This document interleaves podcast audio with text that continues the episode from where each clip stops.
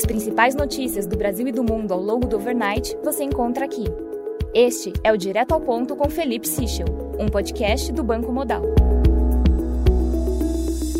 Bom dia e bem-vindos ao Direto ao Ponto. Hoje é quinta-feira, dia 25 de agosto, e estes são os principais destaques esta manhã.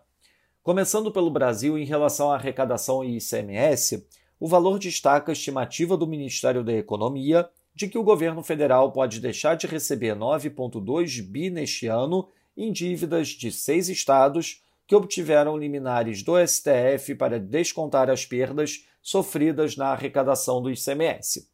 Adicionalmente, a União deve ser forçada a honrar 834 milhões de reais em dívidas internas e externas desses estados, das quais é avalista.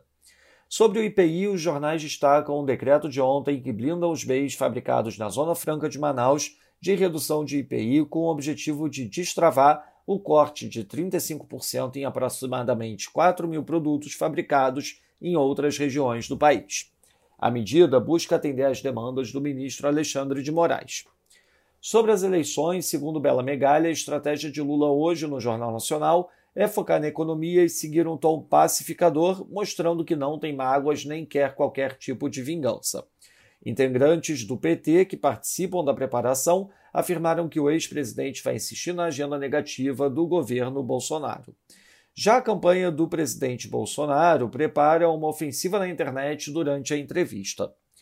Passando para o setor internacional, nos Estados Unidos, o Bostic do Fed indica que os dados fortes da economia podem justificar mais uma alta de 75 pontos base. Em sua visão, a situação atual coloca 50% de chance de um movimento de 50 ou 75 bips na próxima reunião, respectivamente. Na Alemanha, o IFO Business Climate de agosto teve leitura de 88,5, acima do esperado 86,8. As condições correntes tiveram leitura de 97,5, acima do esperado 96, enquanto as expectativas tiveram leitura de 80,3, também melhor do que o esperado 79. O IFO indica expectativa de contração de 0,5% no PIB do terceiro TRI, mas vê um sinal positivo advindo do alívio nas cadeias produtivas. Na Coreia do Sul, o BOK elevou a taxa de juros em 25 pontos base, conforme o esperado, para 2,5%. Na agenda do dia, destaque às 9h30 da manhã para a divulgação do Initial Jobless Claims nos Estados Unidos e também para a revisão dos dados de PIB do segundo TRI na economia americana. Às 11 da manhã teremos a divulgação das minutas do Banxico e ao meio-dia a divulgação do Kansas City Fed Manufacturing Activity Index. Às 8 e meia da noite teremos a divulgação do Tóquio CPI e além disso teremos também a divulgação hoje do cronograma do simpósio de Jackson Hole. Nos mercados, o dólar index no momento enfraquece 0,40%, o peso mexicano valoriza 0,14%, enquanto o ramo sul-africano valoriza 0,73%. No mercado de juros, o título americano de 2 anos fecha 2 basis points, enquanto o título de 10 anos fecha 1 basis point.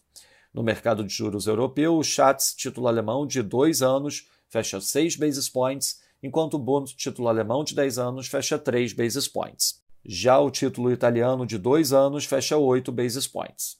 No mercado de ações, o S&P futuro avança 0,51%, enquanto o DAX opera praticamente flat, no mercado de commodities, WTI opera flat, enquanto o Brent avança 0,23%. Essas foram as principais notícias do overnight. Um bom dia a todos. Até o nosso próximo podcast direto ao ponto do Banco Modal amanhã.